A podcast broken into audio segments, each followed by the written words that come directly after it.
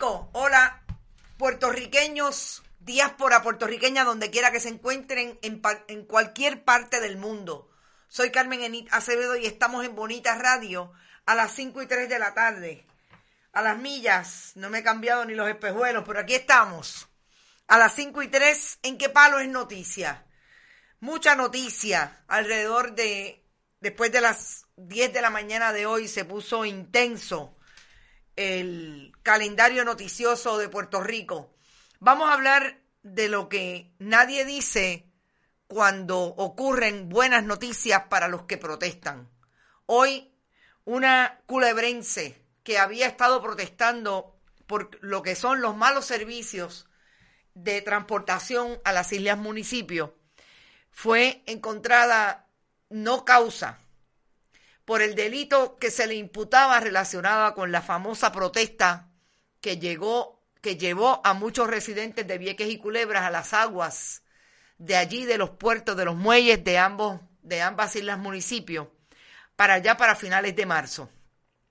No causa. Vamos a hablar brevemente de ese asunto porque nos parece que una cosa es cuando se tira la policía a arrestar y llevan a todos los medios de comunicación eh, sobre todo los tradicionales, y allí arrestan a los a las y a los protestantes, y ahora nadie dice que no encontraron causa en la vista preliminar. Vamos a hablar también brevemente de lo que Joe Biden dice a nivel del Ejecutivo con relación al servicio seguro social suplementario para los puertorriqueños, equipararlo, lo que ahora es una nota discriminatoria en la activación de ese seguro social cuando la persona viene a residir a Puerto Rico y lo que le dice el Procurador General de Estados Unidos al tribunal. Estrategias diferentes. Hay que ponerlo en contexto porque es importante establecerlo. Y también vamos a hablar del gobernador Pedro Pierluisi, de que le dijo a la Junta de Control Fiscal que ellos estaban cansados de haber hablado con ellos y estaba cansado de que habló con ellos y ellos no dan eh, su brazo a torcer con relación a la Universidad de Puerto Rico y supuestamente, digo supuestamente porque yo cojo con pinzas, con pinzas todo lo que anuncian diciendo que le van a poner dinero a las diferentes agencias porque la Junta dijo que no. Dicen que supuestamente le van a revertir los 94 millones del fondo, de los fondos de recuperación. Vamos a ver si eso es así, pero eso fue lo que anunció esta tarde el eh, gobernador del 32%, eh, Pedro Pierluisi. Y además, voy a traer lo que esta mañana dijera que era un run run, y yo he confirmado que no es así. No es COI, la agencia de publicidad de Luma.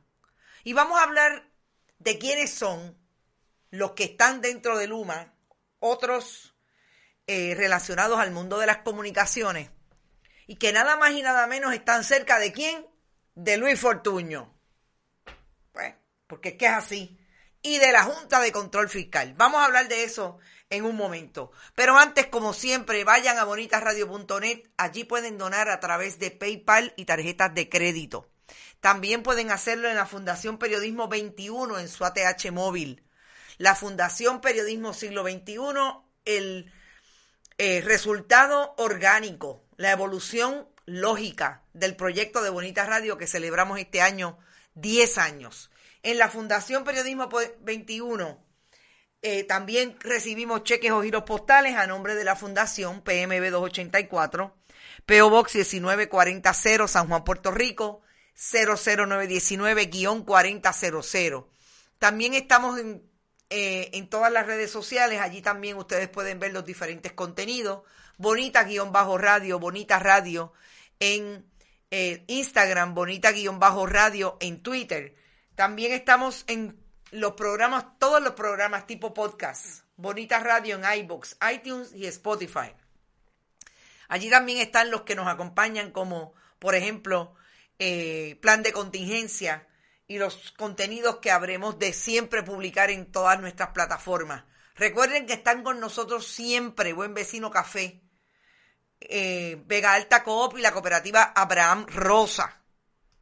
Y no se olvide que los 10 años de Bonita Radio los celebramos en grande el próximo domingo con una actividad virtual que vamos a compartir diferentes contenidos con ustedes y también vamos a seguir insistiendo en que el que pueda done para nuestro proyecto.